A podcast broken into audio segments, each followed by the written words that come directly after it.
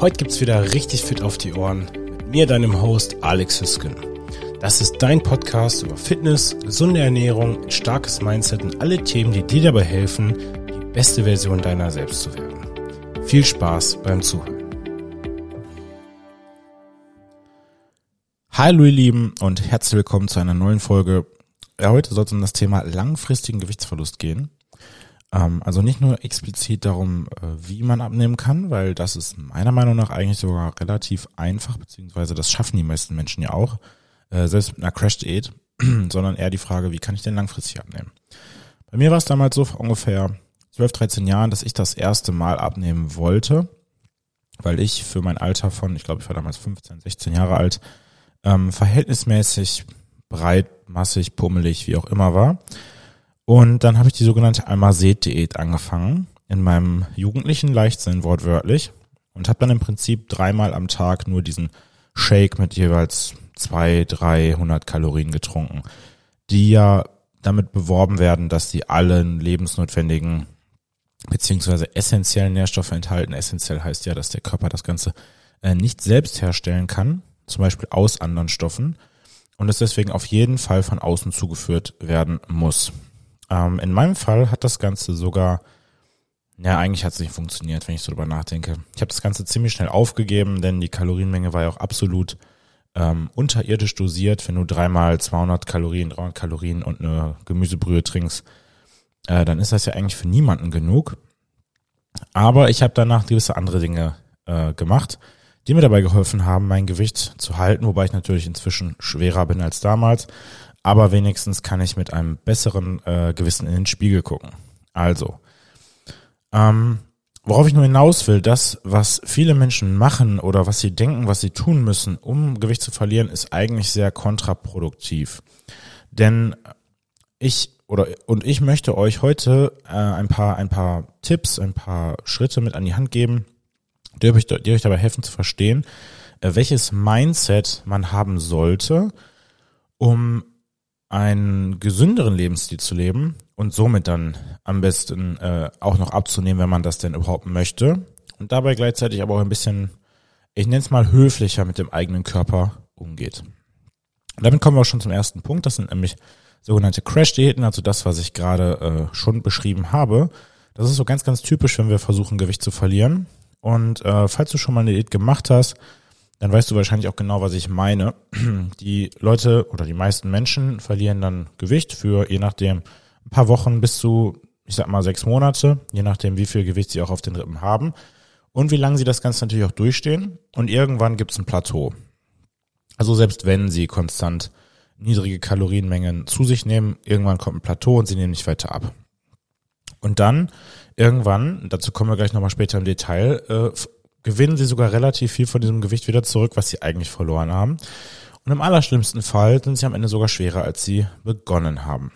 Und äh, die, die Forschung zeigt, dass dieser Rebound-Effekt, also dieser Jojo-Effekt auf Deutsch, könnte man ihn auch nennen, aber besonders dann auftritt, wenn die Diät sehr, sehr streng oder sehr, sehr radikal war. Und selbst wenn sie das, wenn sie ein bisschen, bisschen besser formuliert war als eine Kohlsuppendiät oder eine Almazet-Diät dieses ähm, alles oder nichts, was man ja im Prinzip dahinter so ein bisschen sehen kann, ähm, das ist sehr, sehr, sehr, sehr schwierig, äh, beziehungsweise macht es uns sehr, sehr schwierig, denn ähm, letzten Endes musst du ja einen Lebensstil finden, äh, der dir hilft, das Gewicht zu verlieren, aber der auch zu halten ist. Also im Prinzip musst du von Anfang an dann so leben, die Dinge essen, den Sport treiben etc. pp, den du äh, auch langfristig umsetzen kannst, was jetzt erstmal relativ offensichtlich ist. Aber ähm, um das nur mal wieder zu betonen oder zu wiederholen, das ist der mit Abstand wichtigste Punkt. Du wirst nicht dein Leben lang nur Kohlsuppe essen können. Du wirst nicht dein Leben lang siebenmal die Woche joggen gehen können. Also musst du dich wahrscheinlich mit dem Gedanken abfinden, dass der Gewichtsverlust dann ein klein bisschen langsamer vonstatten gehen muss und eben nicht zum Beispiel zwei Kilo in einer Woche, ähm, andersrum sind dann aber diese Interventionen oder diese Veränderungen wahrscheinlich auch langfristig deutlich besser durchzuhalten. Und im aller, allerbesten Fall ähm, solltest du sogar äh, ja gerne tun, was du da machst, beziehungsweise gerne essen, was du da isst. Also wenn du zum Beispiel nicht gerne zum Spinning gehst, als Beispiel, dann äh, solltest du dich vielleicht nicht in einem Spinning-Studio anmelden und da dann sieben Tage die Woche Spinning machen und gleichzeitig nur noch Grapefruitsaft trinken. Ähm, sondern vielleicht eben das machen, was du gerne machst. Und das gleiche gilt natürlich auch zum Beispiel für die Art von Training, die wir in unserem Studio anbieten. Meiner Meinung nach ist das wiederum wenigstens ein äh, Konzept, was alle Bereiche mit einschließt, die es irgendwie einzuschließen gibt. Also Krafttraining, Koordination, Explosivität, Ausdauer in kurzen wie mittel- oder langfristigen ähm, Zeitabschnitten, äh, etc. pp. naja.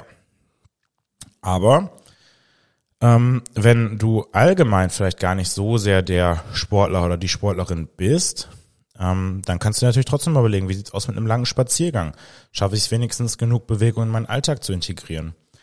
Oder wenn ich absolut nicht Nein sagen kann zum Dessert, schaffe ich es wenigstens mit einem kleinen Stück Schokolade zufrieden zu sein?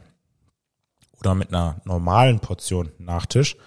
Äh, statt halt dieses Ich darf das nicht Mindset zu entwickeln, was dann wiederum dazu führt, dass wir später ähm, viel zu viel davon essen, wenn wir zum Beispiel bei Freunden oder im Restaurant sind. Dann kommen wir auch direkt schon zum nächsten Punkt. Ähm, wir arbeiten gerade in unserer Challenge natürlich mit Gewicht und Gewicht ist ein sehr, sehr wichtiger Marker, um äh, zu beurteilen, in welche Richtung wir uns gerade entwickeln. Aber wir sollten uns trotzdem nicht darauf fokussieren im kurzfristigen Sinne es ist vollkommen normal, dass wir vielleicht mal eine Woche oder zwei Wochen äh, relativ wenig abnehmen, obwohl wir uns so verhalten, wie wir uns verhalten sollten. Also obwohl wir die richtigen ähm, Gewohnheiten vielleicht schon an den Tag gelegt haben. Und wenn wir das dann tun, uns dann auf das Gewicht zu fokussieren, dann brechen wir sehr schnell ab, weil wir frustriert werden. Wenn wir uns aber weiter auf die Gewohnheiten und das Verhalten fokussieren, desto, desto höher die Wahrscheinlichkeit, dass wir langfristig ähm, erfolgreich sind, weil wir diese, diese Gewohnheiten, dieses Verhalten dann eben auch halten können. Jeder Körper ist anders. Unsere Gene, unser Beruf, unser Stresslevel, unsere Umgebung, unsere Verantwortung, die wir tragen. Und all das äh, hat natürlich Einfluss darauf, wie wir Gewicht verlieren.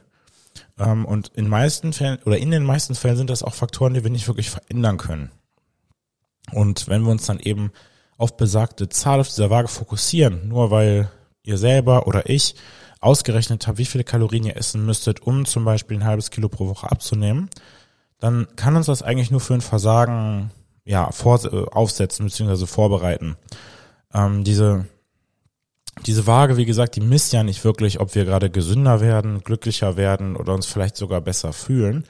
Die misst eben nur so den Erfolg an sich. Aber, und das ist das große Aber, das kann eben auch mal ein, zwei Wochen stagnieren. Und genau aus diesem Grund ist es auch so wichtig, sich regelmäßig zu wiegen, denn nur dann kannst du besser beurteilen, wie die Trends sind. Wenn du zum Beispiel montags 70 Kilo wiegst, dann Mittwoch 69 und dann am Freitag 69,2 äh, und dann am Montag wieder 79 Kilo, dann hast du im Schnitt auf jeden Fall abgenommen ähm, wenn man diese vier Zahlen addiert und dann durch vier rechnet. Aber wenn du dich nur Montag und Montag gewogen hättest, hättest du gedacht, Mist, ich habe gar nicht abgenommen, obwohl ich gehungert habe oder zumindest wenig gegessen habe. Und das ist natürlich dann extrem schlecht für unser Mindset, beziehungsweise für unsere Motivation, auch danach noch am Ball zu bleiben. All diese Gewohnheiten, die du entwickeln solltest, sollten natürlich innerhalb deiner Kontrolle liegen. Das sind zum Beispiel ähm, Dinge wie selber kochen, Essen vorbereiten, äh, einkaufen gehen, zum Sport gehen, sich Ziele setzen, sich allgemein mehr zu bewegen, zum Beispiel die Schritte zu zählen, etc. pp. Man könnte diese Liste von Veränderungen auch nutzen, um generell ein Kaloriendefizit zu erzeugen, beziehungsweise weniger Kalorien aufzunehmen. Wenn du dir zum Beispiel vornimmst, weniger Zucker zu konsumieren, besonders in Form von ja, Wasser beziehungsweise eben Zuckerwasser, also Softdrinks etc. pp, ähm, oder zum Beispiel dir vornimmst, weniger oder keinen Alkohol mehr zu trinken. Zum Beispiel nur noch einmal pro Woche oder nur noch an gewissen Festivitäten und gar nicht mehr in den eigenen vier Wänden ohne Besuch oder ähnliches. Wenn du dir vornimmst, keine Snacks mehr zu essen, die zum Beispiel keinen richtigen Nährwert haben, also sowas wie Kartoffelchips versus Nüsse. Ähm, wenn du dir vornimmst, vielleicht kein oder weniger Fastfood zu essen, äh, dann hast du mit einem oder am besten sogar mit allen oder relativ vielen dieser Punkte gleichzeitig dafür gesorgt, dass du bestimmt schon mal 500 Kalorien weniger am Tag zu dir nimmst. Wobei ich ja bereits auch in den letzten Folgen über verarbeitete Lebensmittel gesprochen habe und man hier ganz klar sagen kann, du kannst von verarbeiteten Lebensmitteln so gesehen mehr essen also die gleiche Kalorienmenge ist bei verarbeiteten Lebensmitteln für den Körper etwas weniger, ich nenne es mal wert, weil das selber noch verarbeiten muss, was toll ist. Gleichzeitig machen besagte Lebensmittel aber auch eher satt.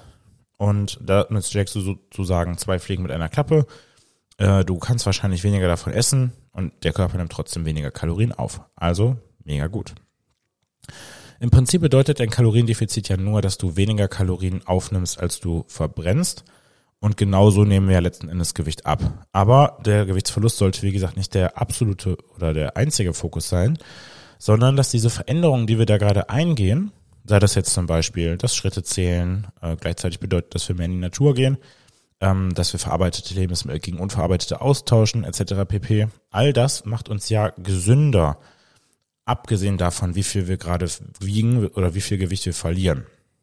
Was natürlich trotzdem zu sagen ist, Gewichtsverlust ist generell auch fast immer gesund. Zumindest dann, wenn man übergewichtig ist ähm, oder glaubt, übergewichtig zu sein, ähm, dann ist es in der Regel sinnvoll, Gewicht zu verlieren, um praktisch jeden Marker im Körper, der ja unsere sogenannte äh, metabolische Gesundheit äh, betitelt, also was wie Blutfettwerte, Blutdruck, Cholesterin, Blutzucker, Langzeitblutzucker etc., werden natürlich alle dadurch beeinflusst werden. Also in anderen Worten, du solltest dich weiterhin darauf fokussieren, die Ziele äh, und Gewohnheiten auf eine Stufe zu setzen und diesen ist an sich schon wert, verfolgt zu werden und gar nicht so sehr das einzige Gewicht, äh, einzig und allein das Gewicht, ähm, aber dazu dann mehr im nächsten Punkt. Und das ist nämlich Punkt drei, dass du, obwohl diese Gewohnheiten so wichtig sind, nicht unbedingt einen kompletten Radikalschlag ansetzen solltest. Das haben wir in unserer Ernährungschallenge gemacht und das auch ganz bewusst, ja. Aber das hat bei mir oder bei uns den, den Hintergrund, dass wir versuchen, mit dem höchsten Maß an Motivation erstens ähm, schon mal gewisse Erfolge zu feiern und zweitens aber auch eben herauszufinden, was sind die Dinge, die unserem Körper vielleicht nicht so gut tun. Ähm, das könnten zum Beispiel große Mengen an Milchprodukten sein, weil wir auch generell dann eher viel Magerquark und ähnliches essen, um vielleicht unsere Proteinmenge zu decken. Äh, das könnten Hülsenfrüchte sein, das könnten gewisse Gemüsesorten sein. Ähm, das könnte zum Beispiel sein, dass wir äh, relativ viel zuckerhaltiges Obst gegessen haben, weil wir einfach dachten, ja, Obst ist ja gut. Und dieser Radikalschlag am Anfang, dieser Reset, soll einfach nur mal dabei helfen, ein besseres Körpergefühl zu schaffen, wo unser Körper uns erstens bessere Sättigungssignale sendet und zum anderen vielleicht aber auch äh, ja, Entzündungen vermieden werden, äh, Unverträglichkeiten erkannt werden und somit äh, später dann, wenn es dann wirklich darum geht, zum Beispiel bewusster Kalorien zu reduzieren, ähm, viel, viel besser Gewicht verloren werden kann, weil wir wissen, okay, dieses oder jenes Lebensmittel bekommt man nicht so gut und deswegen lasse ich das auch eher raus aus der Gleichung und dann habe ich auch klarere Signale, was meinen Hunger angeht und zum Beispiel weniger äh, Fressattacken oder ähnliches. Ähm, wenn ich, wenn ich zum Beispiel dann irgendwann aber anfange zu, zu tracken, und das ist wiederum eine äh, sehr, sehr wertvolle Gewohnheit. Also Food Tracking heißt im Prinzip, dass du deine Kalorien ähm, aufschreibst, beziehungsweise deine Lebensmittel in eine App einträgst, einen sogenannten Food Tracker, äh, kann dir das extrem dabei helfen, festzustellen, was du vielleicht bisher in der Vergangenheit falsch gemacht hast. Denn, und das ist auch leider ein Fakt, äh, ein sehr, sehr großer Anteil der Menschen oder der Bevölkerung, die äh, selber sagen, ich bin A zu dick oder ich möchte Gewicht verlieren, aber B, äh, ich esse ja gar nicht so viel. Ein sehr, sehr großer Teil dieser Bevölkerung isst in Wahrheit doch zu viel. Und das kannst du im Prinzip nur durch Food Tracking herausfinden. Ähm, die Challenge-Teilnehmer wissen schon, wir haben es jetzt so gemacht, dass wir unsere äh, Lebensmittel fotografiert haben. Das alleine sorgt meistens schon dafür, dass man sich bewusster macht, was man denn da isst. Und dass solche kleinen Snacks, die man hier und da mal reinschiebt, in den Mund reinschiebt, ähm, vielleicht nicht so sehr untergehen. Aber wenn ich mir dann, ich sag mal, ja, Milch in jeden Kaffee kippe, den ich trinke, und das sind fünf Stück am Tag und jedes Mal sind das 150, 200 Milliliter Milch, dann summiert sich das natürlich langsam auf. Und ähm, das kann überall passieren. Jeder hat da so seine eigenen Schwächen. Wenn du zum Beispiel sehr gerne Nüsse isst, aber du hast noch nie so richtig geschaut, wie viel Gramm sind das denn eigentlich? Da sind genau solche Lebensmittel wie Nüsse, obwohl sehr gesund und obwohl sehr nährstoffhaltig, gleichzeitig auch sehr kalorienhaltig. Und somit kannst du da, wenn du, sagen wir mal, die doppelte Menge nimmst, 40 statt 20 Gramm, schon mal eben so 150 Kalorien extra on top äh, in der Hand halten, was man jetzt vielleicht gar nicht so denken mag auf den ersten äh, Blick. Also, wie gesagt, Tracking ist sehr, sehr wichtig und es wird wahrscheinlich auch äh, ja langfristig gesehen, und da komme ich dann auch nochmal gleich zu, äh, nicht zu vermeiden sein. Aber wie gesagt, man kann auch klein anfangen. Im Prinzip muss man sich immer überlegen, was ist das, was mich gerade am meisten daran hindert, meinen Erfolg zu erreichen oder zu halten. Ähm, wenn ich zum Beispiel super, super viel Zeit vor dem Fernseher verbringe, was heutzutage nicht mehr so viele Menschen tun, dann sorgt das erstens dafür, dass ich weniger Schritte zu, zurücklege, weniger Zeit fürs Kochen habe, vielleicht weniger Zeit für Sport habe, ähm, mir vielleicht auch noch eher Fastfood bestelle. Ich glaube, das sind genug Beispiele.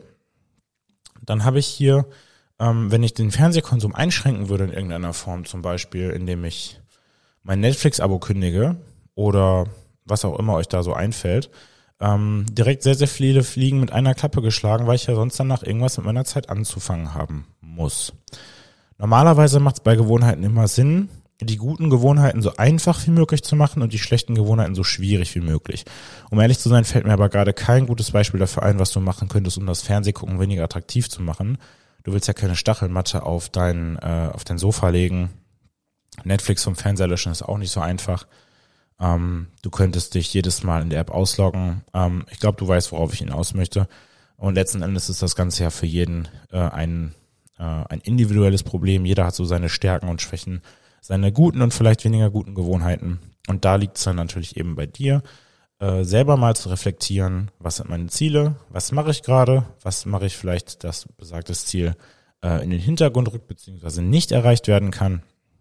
Und wie kann ich daran ansetzen, was ist der Punkt, der den größten Impact hätte. Jetzt habe ich ja gerade schon kurz angeschnitten, dass äh, Abnehmen natürlich letzten Endes auch äh, an sich gesund sein kann und nicht nur die Gewohnheiten, die wir dafür umsetzen. Und selbst ein geringer Gewichtsverlust kann schon sehr, sehr große gesundheitliche Benefits äh, mit sich bringen. Also wenn du zum Beispiel nur drei Prozent deines Körpergewichts verlierst, dann kann das wirklich einen massiven Einfluss auf deine Gesundheit haben.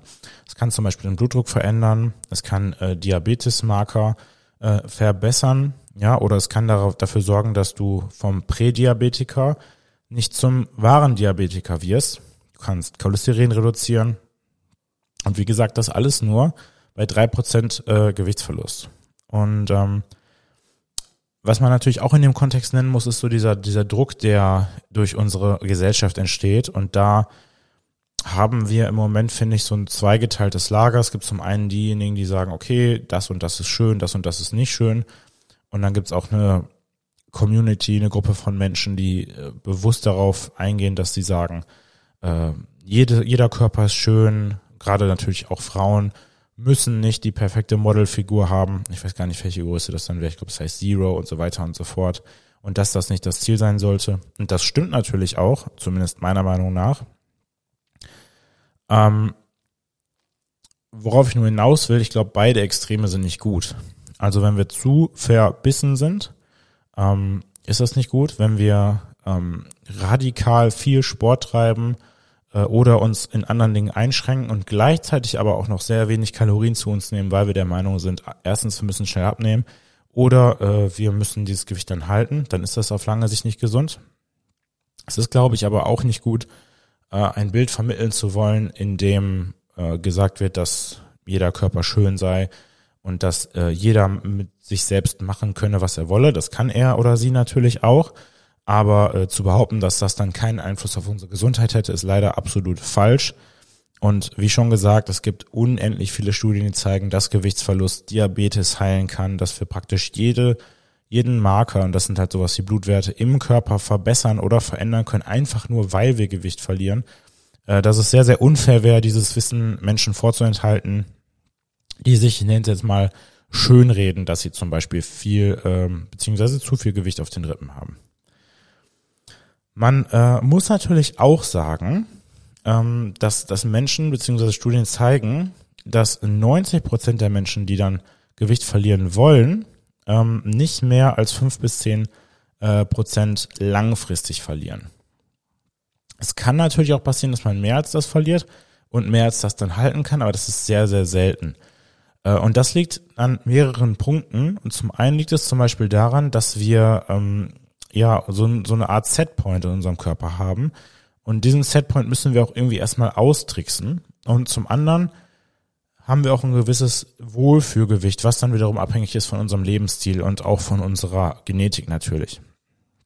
Also äh, zuallererst ist das beste Gewicht erstmal das, was du erreichen kannst mit einem gesunden und einem wenig radikalen Lebensstil. Wenn du es schaffst, dich von 100 auf 80 Kilo runterzuhungern, nur mit Kohlsuppe, dann ist das natürlich sehr bemerkenswert, aber es wird ja nicht zu halten sein und du wirst wahrscheinlich da auf 90 oder 95 oder vielleicht sogar 100 Kilo zurückspringen.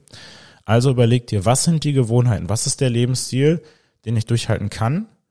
Oder wenn ich wirklich, wirklich, wirklich Ziel X erreichen möchte, dann muss ich mich wohl leider damit abfinden, dass gewisse Dinge nicht mehr so laufen können wie in der Vergangenheit, dass ich zum Beispiel auf gewisse Lebensmittel in einem gewissen Maß verzichten sollte oder eben mehr Sport treiben sollte oder alles zusammen.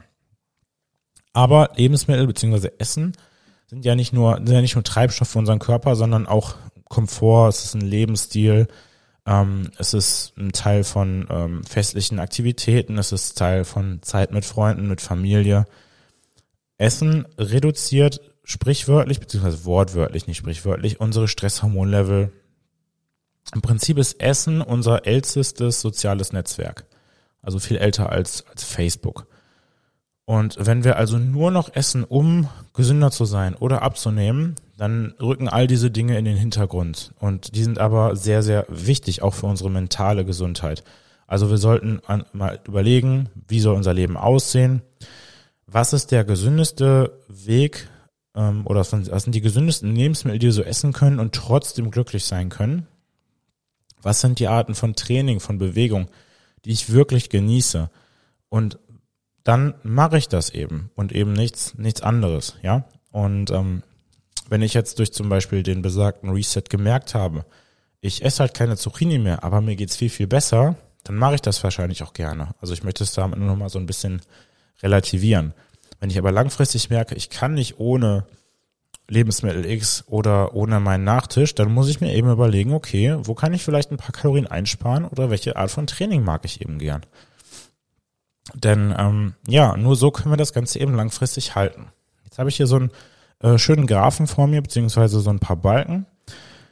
Und äh, hier hat man dann geschaut, was passiert denn mit dem Gewicht, das die Leute zurückgewinnen, beziehungsweise wieder draufpacken ähm, während ihren äh, Diäten. So, 25, ähm, nach einem Jahr wurden ungefähr 25 Prozent des Gewichtes wieder zurück gewonnen, nenne ich das jetzt mal, wo man das nicht wirklich Gewinn nennen kann.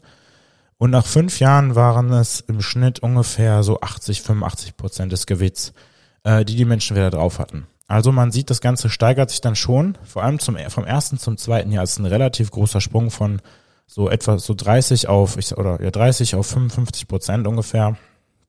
Das heißt, so viel Gewicht wurde wieder zurückgewonnen.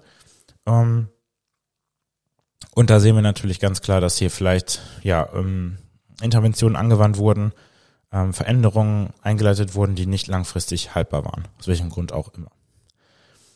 Ähm, wenn du jetzt mit jemandem sprichst oder vielleicht das selber hörst, der wirklich übergewichtig ist, dann ist äh, der langfristige Gewichtsverlust wirklich das absolut Wichtigste, was du deiner Gesundheit tun oder eben nicht antun kannst. Sei dir bewusst, dass es biologische Faktoren gibt. Es gibt extrem viele Faktoren, die unsere Gewohnheit, unser Verhalten beeinflussen oder von denen unser Verhalten beeinflusst wird.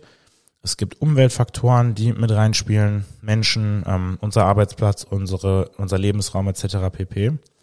Und die dazu führen können, dass wir weniger Gewicht verlieren oder vielleicht sogar Gewicht dazu gewinnen.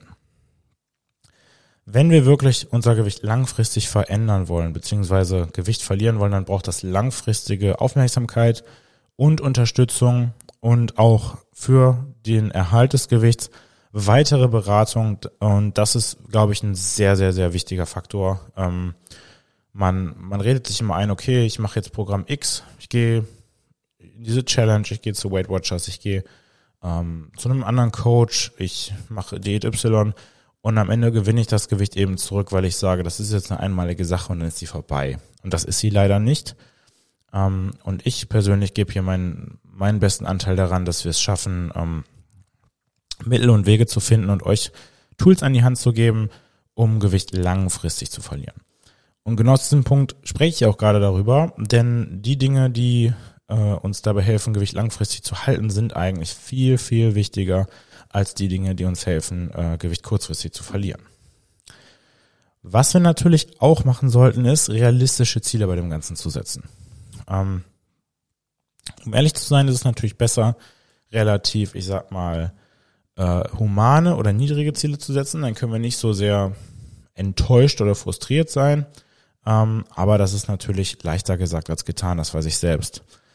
Ich habe mir außerdem hier nochmal so ein paar andere Graphen äh, vorbereitet, bei denen man im Prinzip übereinander äh, gelegt hat, was so passiert bei einer Diät, ähm, wenn die zu radikal angewandt wird und wenn die nach, wenn es eine erfolgreiche Diät ist. Und ähm, hier war es zum Beispiel so, dass der, ähm, der, der, der Gewichtsverlauf natürlich dann erstmal bei beiden Diäten relativ stark runtergeht und dann nach so ein bis zwei Jahren äh, wieder fast auf dem ursprünglichen Niveau ist, während es die erfolgreiche Person natürlich dann gehalten hat, ihr Gewicht zu verlieren, aber da auch eben in einem relativ humanen Umfang und jetzt nicht zum Beispiel von 90 auf 60 Kilo. Das muss man ganz klar sagen. Vor allem zugenommen hat bei der Person, die dann wieder Gewicht draufgepackt hat, die Fettmasse, auch das relativ offensichtlich. Aber wenn das Muskulatur wäre, dann äh, könnte man das noch irgendwie besser rechtfertigen und gleichzeitig angestiegen, aber auch gar nicht so viel, um ehrlich zu sein. Also viel weniger als zum, im Verhältnis als zum Beispiel die, ähm, die Fettmasse oder das Körpergewicht, ist der Energy Intake, also das Einnehmen der Kalorien. Also hier können selbst kleine Einsparungen hier und da schon relativ viel ausmachen, wenn wir langfristig unser Gewicht halten wollen. Außerdem ähm, hat sich tatsächlich bei der ähm, bei der bei der Person, die dann wieder Gewicht draufgepackt hat, der Energieverbrauch erhöht, was natürlich auch irgendwie offensichtlich ist, auch wenn sie nicht so viele Muskeln zugenommen hat. Trotzdem wiegt sie natürlich mehr und dieses Mehr an Gewicht muss irgendwie bewegt werden. Außerdem hat die Person, die dann langfristig ihr Gewicht gehalten hat, tatsächlich leider aber auch mehr Appetit. Ähm, und was man auch sehen kann, das ist der Graph daneben, diese Person hat gefühlt ähm, mehr, mehr ähm, Einsatz betreiben müssen. Also das hat man jetzt hier in Kalorien betitelt, aber ich gehe jetzt einfach mal davon aus, dass man geschaut hat, okay, 800 Kalorien pro Tag steht hier im Sinne von Bewegung im Alltag, im Sinne von Sport. Und ähm, das sind eigentlich die einzigen zwei Punkte, die man hier wirklich bemessen kann. Aber um nochmal kurz auf den Appetit einzugehen, und das ist wirklich interessant, finde ich, es ist, und das muss man sich wahrscheinlich dann einfach öfter mal ins Gedächtnis rufen, gar nicht so untypisch öfter auch mal Hunger zu haben. Also Menschen sind ja nicht dafür gemacht, vor allem nicht vor tausend oder vielleicht sogar Millionen von Jahren, äh, immer proper satt zu sein, sondern Menschen mussten früher auch lange mal wenig essen, weil nicht immer ein Kühlschrank um die Ecke war. Und das ist, glaube ich, ein großes Problem, denn unser, ähm, unser ganzes System, unsere Genetik ist ja darauf gepolt, alles an Essen, was wir so zu finden, was wir so finden, aufzunehmen und es zu speichern. Und wenn dieses Essen jetzt aber immer da ist, dann sind diese Reflexe ja immer noch vorhanden. Also immer Essen da, gleichzeitig auch immer das Bedürfnis nach Essen beziehungsweise nach Speicherung da, stellt tendenziell schon mal ein Problem dar. Wenn die Lebensmittelkonzerne dann diese sogenannten Hyperpalatable Foods entwickeln, also Lebensmittel, die im Prinzip jeden Trigger, den es so gibt, Salz, süß, Fett, knusprig etc. pp. gleichzeitig ansprechen, dann ist es natürlich extrem problematisch und schwierig daran Nein zu sagen. Also Vergiss nicht und sei nicht traurig, Hunger zu haben, Appetit zu haben, ist in diesem Sinne nichts, nichts Verwerfliches und auch gar nicht verkehrt. Und ähm, man sollte sich wohl langfristig mit dem Gedanken abempfinden, auch manchmal einfach Hunger zu haben. Wenn du manchmal Hunger hast in einer Diät und auch danach, ist das wahrscheinlich ein gutes Zeichen. Du solltest nicht immer voll und nicht immer satt sein. Das Ganze ist wahrscheinlich auch nicht immer erstrebenswert. So, jetzt eine kleine Unterbrechung. Vielen Dank fürs Zuhören an dieser Stelle. Das war der erste Teil dieser Episode. Ich habe das Ganze zweigeteilt aus mehreren Gründen. Wir haben hauptsächlich darüber gesprochen, was aktuell so ähm, ja in der in der Diätwelt passiert, beziehungsweise was die was die Gründe sind, warum Menschen wieder zunehmen, wie viel Menschen in der Regel wieder zunehmen und wie wichtig dieses ganze Thema überhaupt ist, dass man es auch jetzt schon, während man zum Beispiel in einer Diät ist, äh, im Hinterkopf behält, weil man das Ganze ja so gesehen rückwärts ähm, aufarbeiten sollte. Das bedeutet, wenn ich mir überlege, äh, das ist mein Ziel, ich möchte in fünf Jahren immer noch zehn Kilo weniger wiegen, dann muss ich mir überlegen, was ich äh, in fünf Jahren für Dinge tun muss oder lassen muss, um dieses Ziel auch eben langfristig, darum soll es ja gehen, äh, zu halten. Wenn ich mir überlegen würde, was muss ich tun, um fünf Kilo in einer Woche abzunehmen, dann ist das wahrscheinlich nicht so gesund, wie auch immer das dann aussehen mag. Ähm, wohingegen eine Strategie für, wie gesagt, zum Beispiel fünf Jahre äh, deutlich anders aussehen könnte und würde. Und sollte man das Ganze natürlich auch irgendwo betrachten. Im nächsten Teil der äh, Episode, in der zweiten Hälfte, werde ich noch ein paar Praxistipps an die Hand geben. Ich kann nur schon mal betonen, je mehr dieser Tipps und je mehr dieser Gewohnheiten du umsetzt, desto höher die Wahrscheinlichkeit, dass du auch Erfolg hast. Ähm, also wenn du zum Beispiel hörst, wieg dich regelmäßig und tu dieses und jenes, ich möchte nicht zu viel vorwegnehmen, dann halt im Hinterkopf, je mehr du davon machst, desto höher die Wahrscheinlichkeit, dass du Erfolg hast. In diesem Sinne wünsche ich dir eine wunderschöne Restwoche. Freue dich auf die nächste Folge. Ich tue es auch und bis bald. Ciao.